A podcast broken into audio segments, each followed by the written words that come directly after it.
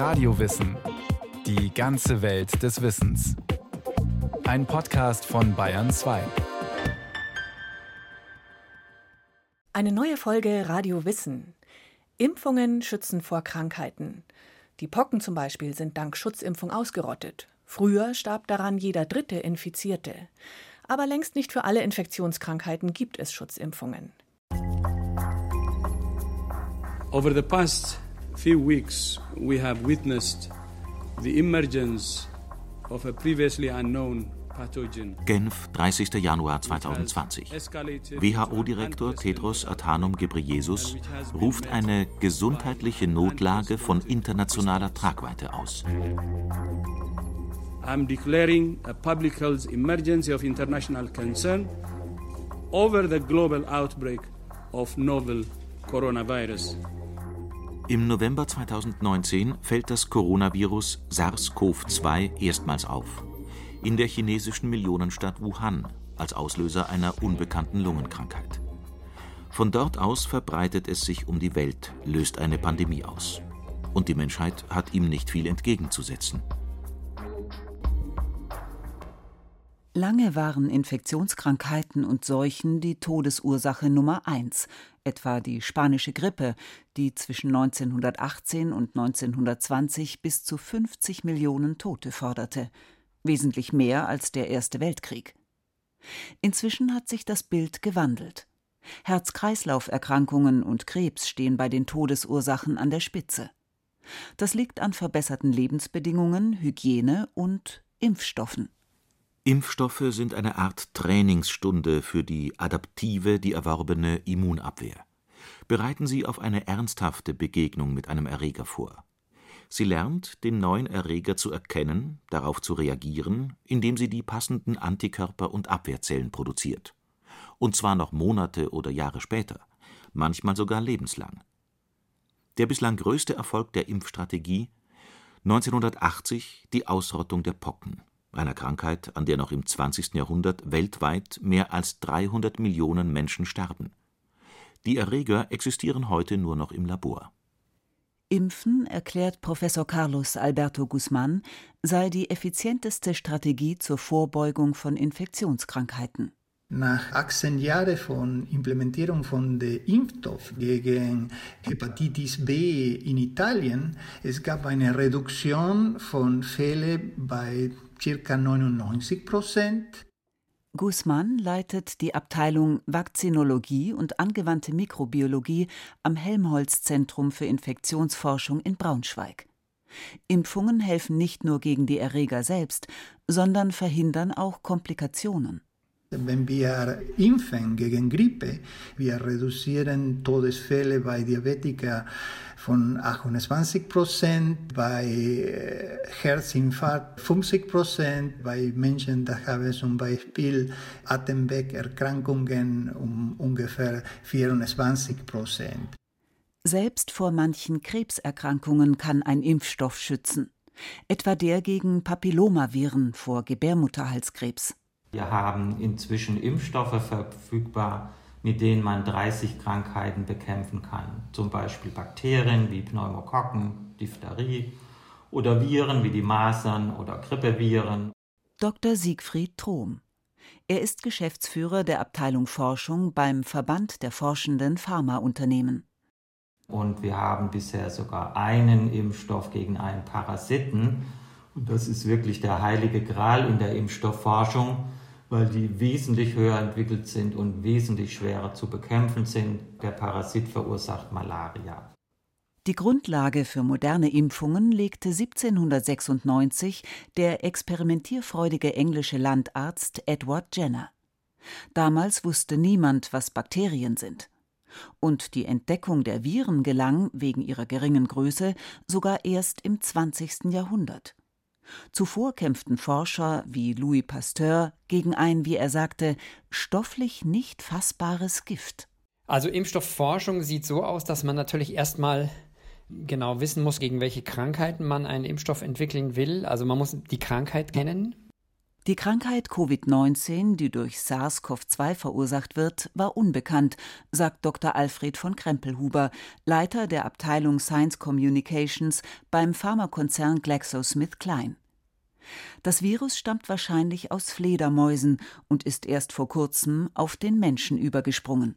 Und dann ist es natürlich nicht ganz so leicht, wenn was Neues auftaucht, dass man dann schnell und gut einen Impfstoff entwickelt, der dann auch das leistet, was er leisten soll. Impfstoffforschung ist ein langwieriger Prozess, erklärt Dr. Alfred von Krempelhuber. Also normalerweise dauert es zwischen 10 und 20 Jahren, bis ein Impfstoff zugelassen ist. Und manche kommen nach 11, 12 Jahren zur Zulassung, manche brauchen aber auch 20 Jahre, manche noch länger. Rund um die Welt arbeiten derzeit Wissenschaftler an Großforschungseinrichtungen und Universitäten, in Pharmafirmen und Start-ups an der Entwicklung eines Impfstoffs gegen das Coronavirus, oft in Kooperationen. Etwa 70 Prozent der Forschung an einem Corona-Impfstoff findet im kommerziellen Bereich statt. Allerdings konnten die Forscher beim Coronavirus SARS-CoV-2 auf Erfahrungen aufbauen etwa aus SARS-CoV-1-Zeiten. 2002 löste ein verwandtes Virus zum ersten Mal eine Pandemie aus. Auch dieses Virus stammte aus Südostasien, aus Fledermäusen. Allerdings verschwand es wieder und die Geldgeber verloren das Interesse. Dann breitete sich 2014 ein weiteres Coronavirus aus, MERS-CoV. Es stammt aus dem Mittleren Osten und schaffte es von Fledertieren über Dromedare zum Menschen. Das Virus ruft das Middle East Respiratory Syndrome, kurz MERS, hervor, eine schwere Infektion der Atemwege mit Lungenentzündung und Nierenversagen. An einem Impfstoff gegen das MERS-Virus wird immer noch geforscht. Die Ergebnisse erster erfolgreicher Studien am Menschen waren im April 2020 veröffentlicht worden. So schnell wie bei SARS-CoV-2 ist noch nie ein Impfstoff entwickelt worden. 2019 hätte wohl jeder Experte für unmöglich gehalten, was 2020 geschah. Innerhalb weniger Monate liefen die klinischen Tests und bald konnten mehrere Impfstoffkandidaten ihre Wirksamkeit nachweisen. Carlos Alberto Guzmán Traditionell, wir haben Impfstoffe entwickelt, dem Sinne, dass wir haben Studien gemacht, um zu wissen, wie ein Keim verursacht Schäden welche Faktoren sind wichtig und in welcher Art und Weise wir können Schutz gegen Infektion gewinnen. Dieser Prozess hat äh, relativ viel länger gebraucht, hat benutzt Proben oft von Patienten, das haben die Infektion gehabt und sind geheilt von Infektion, das sind weniger schwer gelaufen.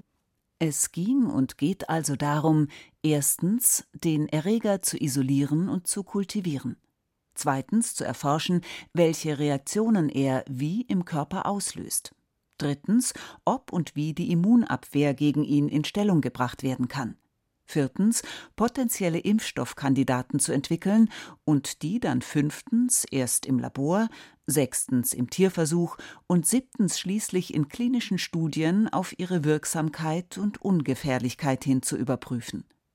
Ein langwieriger Prozess, in dem Fortschritte in Technologie, Molekularbiologie und Genetik neue Möglichkeiten eröffnet haben heutige Tage wir nutzen andere Art von Strategien, um Impfstoffe zu entwickeln.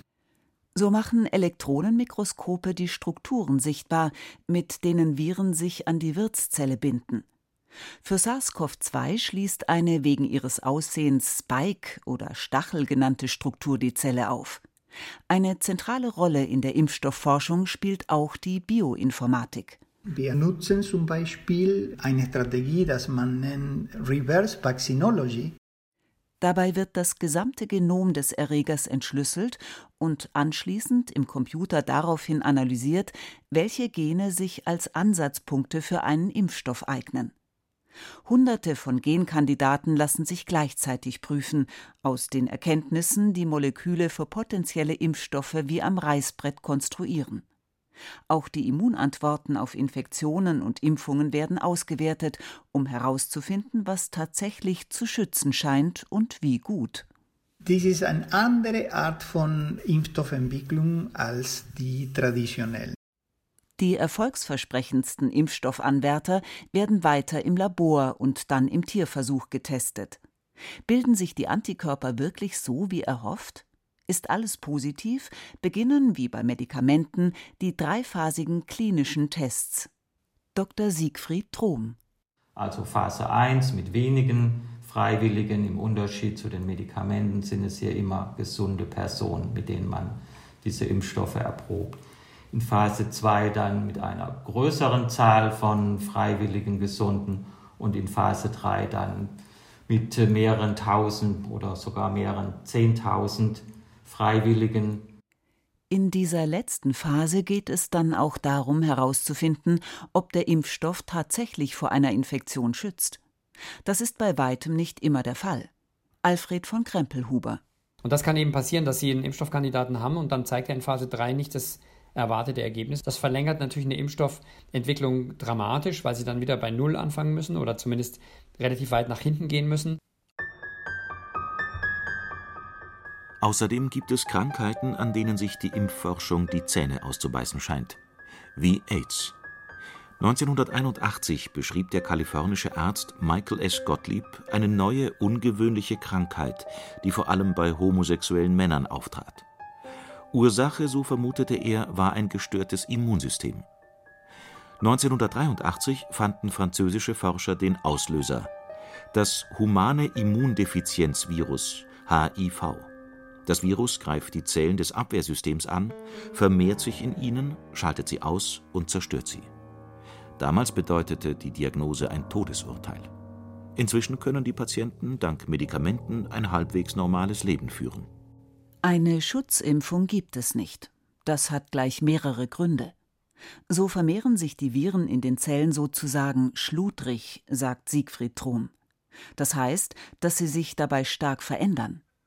Ein von HIV befallener Mensch hat sehr, sehr viele unterschiedliche Virusarten hier in seinem Körper. Und Sie können sich vorstellen, wenn man dann Hunderte oder Tausende von HIV-Infizierten nimmt, dass sich diese Viren dann doch beträchtlich unterscheiden. Und von daher ist es sehr, sehr schwierig, gegen diesen Virus einen Impfstoff zu finden.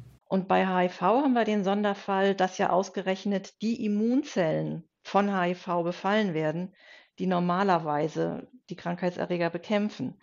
Das heißt, immer wenn Sie HIV bekämpfen, bringen Sie auch diese Immunzellen um. Und das macht die ganze Entwicklung so schwierig. Also HIV ist echt ein Sonderfall. Dr. Susanne Stöcker ist Pressesprecherin beim Paul-Ehrlich-Institut in Langen. Dieses Institut ist unter anderem an der Impfstoffzulassung beteiligt. Insgesamt ist es tatsächlich so, dass alle Erreger so ihre Eigenheiten haben. Es gibt Erreger, die machen es den Forschern besonders schwer, aber je mehr Impfstoffplattformen entwickelt werden, desto größer werden die Chancen, dass man auch diesen Erregern irgendwann ähm, entgegentreten kann. Generell lassen sich Impfstoffe in zwei große Gruppen aufteilen, erläutert Siegfried Trom, die Lebend- und die Totimpfstoffe. Die Lebendimpfstoffe enthalten vermehrungsfähige Erreger, die zuvor in Nährmedien oder Zellkulturen herangezüchtet worden sind. Sie sind jedoch abgeschwächt worden und lösen eine Antwort des Immunsystems aus, aber in der Regel keine Krankheit. Dazu gehören zum Beispiel die Impfstoffe gegen Mumps oder Masern oder Gelbfieber. Die Totimpfstoffe, die enthalten abgetötete, nicht mehr vermehrungsfähige Krankheitserreger oder Teile davon. Das sind zum Beispiel Impfstoffe gegen Hepatitis B oder Diphtherie oder Tollwut. Bei den Totimpfstoffen hat sich in den vergangenen Jahren viel getan, erklärt Siegfried Trum. In diese Kategorie fällt denn auch eine neue Gruppe, die genbasierten Impfstoffe. Das sind praktisch Prototypen Vorläufer von Totimpfstoffen. Hier wird die Information für die Virusteile oder die Bakterienteile durch diese genbasierten Impfstoffe in den Geimpften übertragen und dort findet die eigentliche Produktion des Impfstoffwirkstoffs statt. Beispiel die sogenannten Vektorimpfstoffe. Bei denen werden abgeschwächte harmlose Trägerviren gentechnisch verändert. Man pflanzt ihnen das Stück Erbinformation des Zielerregers ein, gegen das sich die Immunantwort richten soll. Nach dem Eindringen in die Wirtszelle gibt das Virus seine Fracht frei und die Synthese des fremden Proteins kann beginnen. Zum Beispiel dieser Impfstoff gegen Ebola, der im letzten Jahr zugelassen werden konnte, das ist ein Vektorimpfstoff und dann kann der Körper das selbst produzieren. Zu den genbasierten Impfstoffen zählen ebenfalls Vakzine, die auf Erbgutschnipseln beruhen, auf DNA oder mRNA der Messenger- oder Boten-RNA. Ein Zwischenprodukt, das beim Ablesen eines Gens entsteht und das in Proteine übersetzt wird. Im Labor synthetisieren die Forscher dafür die präzise Bauanleitung eines erregerspezifischen Erkennungsproteins, eines Antigens. Nach der Impfung sollen die Körperzellen anfangen, mithilfe der Bauanleitung dieses Antigen selbst herzustellen, so dass es von der Immunabwehr erkannt und bekämpft wird.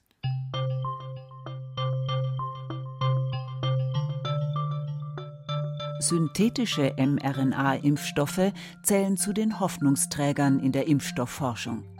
Sie funktionieren, weil die Messenger-RNA des Erregers von den Zellen genauso behandelt wird wie die eigene, erklärt Professor Jörg Vogel. Er ist Direktor des Helmholtz-Instituts für RNA-basierte Infektionsforschung.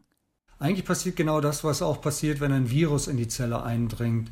Er bringt dann auch seine eigenen Messenger-RNAs mit, nur dass wir in dem Fall nicht das Virus und alle seine Messenger-RNAs dort hinein liefern, sondern dass wir nur die für Proteine hineinliefern, die an der Oberfläche des Virus zum Beispiel für unser Immunsystem sichtbar sind. Dann folgt das klassische Prinzip. Der Körper lernt den Erreger in einer ungefährlichen Form erkennen und auszuschalten. Mutationen sollen bei diesen Messenger-RNA-Impfstoffen kein Problem sein. Wir können es dann ganz schnell umprogrammieren und es an Varianten oder Mutationen anpassen, die jetzt vielleicht irgendwo auftreten und die den herkömmlichen Impfstoff oder den bisherigen Impfstoff dann weniger wirksam machen, dann nehmen wir dann eben einfach die Matrize für das neue Spike-Protein. Beim Kampf gegen Covid-19 haben etliche Forschergruppen auf dieses Konzept gesetzt. Als Antigen wählten die meisten das Spike- oder Stachelprotein auf der Oberfläche von SARS-CoV-2. Im Kampf gegen das neuartige Coronavirus ist die Vielfalt der Ansätze wichtig. Zum einen, weil es schnell gehen muss, zum anderen, weil verschiedene Impfstoffplattformen die Chance bieten, am Ende unterschiedliche Vakzime für unterschiedliche Gruppen zu haben. Denn was für junge Menschen problemlos funktioniert, kann bei Senioren nicht gut genug anschlagen oder weniger verträglich sein. Doch Sicherheit und Verträglichkeit stehen an erster Stelle. In Deutschland überwacht das das Paul-Ehrlich-Institut. Susanne Stöcker. Wenn eine klinische Prüfung hier stattfinden soll, dann sind wir diejenigen, die diese klinische Prüfung genehmigen. Und das bedeutet, dass wir wissenschaftliche Beratungen anbieten, dass wir schon sagen, worauf wir Wert legen, welche Untersuchungen gemacht werden müssen und dass wir dann alle Daten aus der Präklinik, also aus den vorklinischen Untersuchungen und alle Informationen, die wir gefordert haben, in einem Datenpaket bekommen und dann muss das bewertet werden, wofür wir normalerweise um die 60 Tage Zeit haben. Die Covid-19-Pandemie beschleunigt das Vorgehen.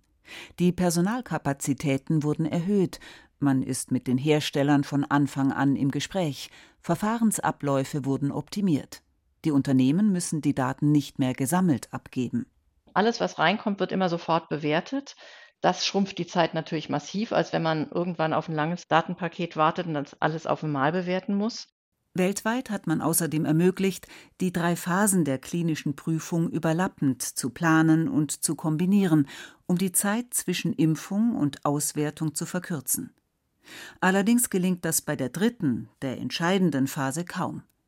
Denn dabei geht es auch um seltene Nebenwirkungen, und es muss über Doppelblindstudien und mit Placebo-Gruppen nachgewiesen werden, dass die Impfung tatsächlich wirkt, wie oft sie angewandt werden muss, um Menschen zu schützen und wie lange sie wirkt.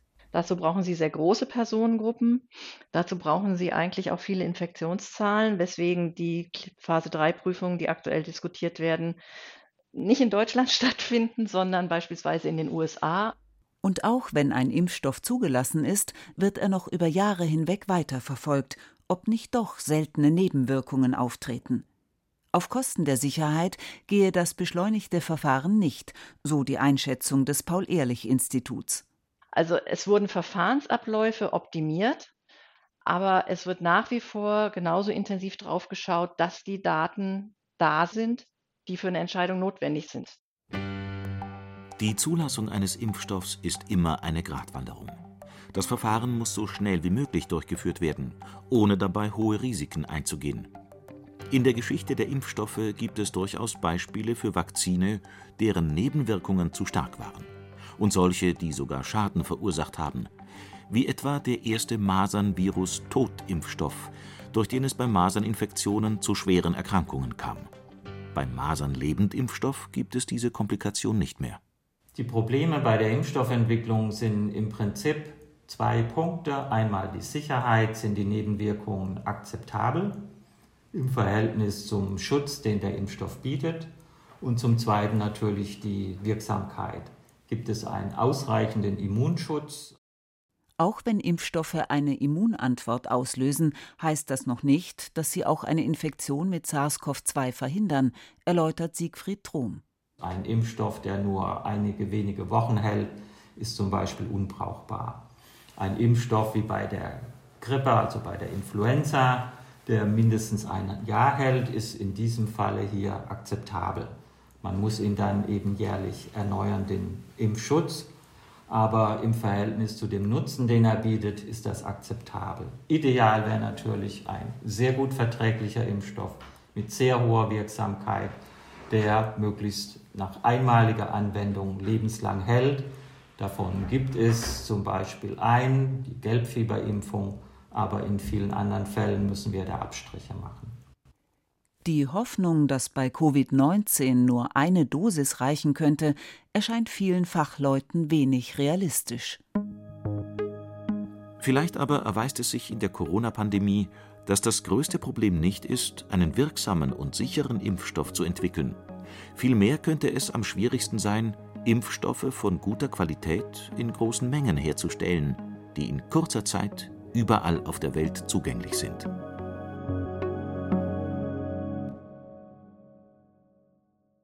Das war Radio Wissen, ein Podcast von Bayern 2.